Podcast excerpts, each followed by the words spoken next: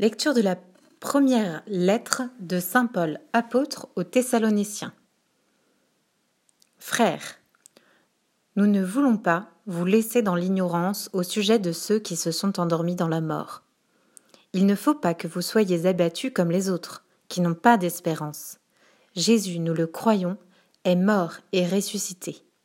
De même, nous le croyons aussi, ceux qui se sont endormis Dieu, par Jésus, les emmènera avec lui. Car, sur la parole du Seigneur, nous vous déclarons ceci. Nous, les vivants, nous qui sommes encore là pour la venue du Seigneur, nous ne devancerons pas ceux qui se sont endormis.